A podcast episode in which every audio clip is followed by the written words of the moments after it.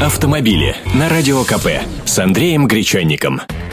Здравствуйте. Фурам запретили выезд на МКАД в дневное время. Начиная с 1 марта действует запрет на транзитный проезд по столице грузовиков тяжелее 12 тонн в дневное время. Большегрузные фуры не смогут въезжать в пределы МКАД с 6 утра до 10 вечера. А в период с 1 мая по 1 октября в связи с дачным сезоном ограничение будет действовать еще на 2 часа дольше.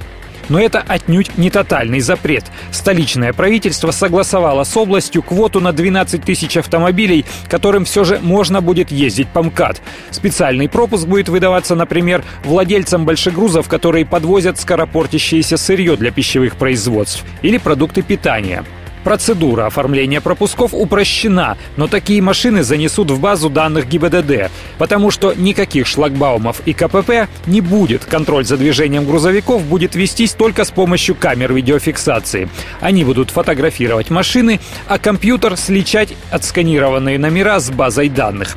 В случае отсутствия регистрационного номера в базе владельцу грузовика будет высылаться штраф. Вот только всего-то 300 рублей. Что он в сравнении с ценой топлива на объезд Москвы по большому радиусу, со временем простоя машины и груза стоимостью в миллионы рублей, рабочим временем водителя и прочими логистическими издержками. Скорее всего, столь незначительное наказание перевозчики будут просто-напросто игнорировать.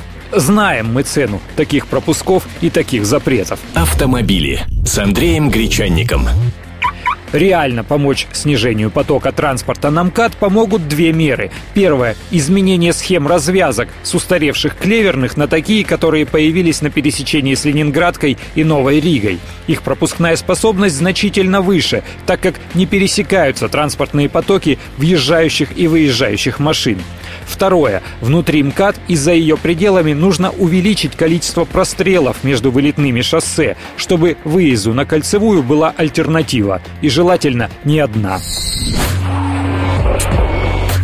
Автомобили с Андреем Гречанником.